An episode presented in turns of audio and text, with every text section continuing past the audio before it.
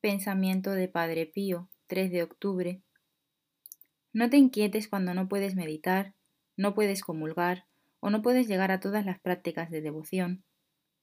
En esta situación, busca suplirlas de otro modo, manteniéndote unida a nuestro Señor con una voluntad amorosa, con las oraciones jaculatorias, con las comuniones espirituales.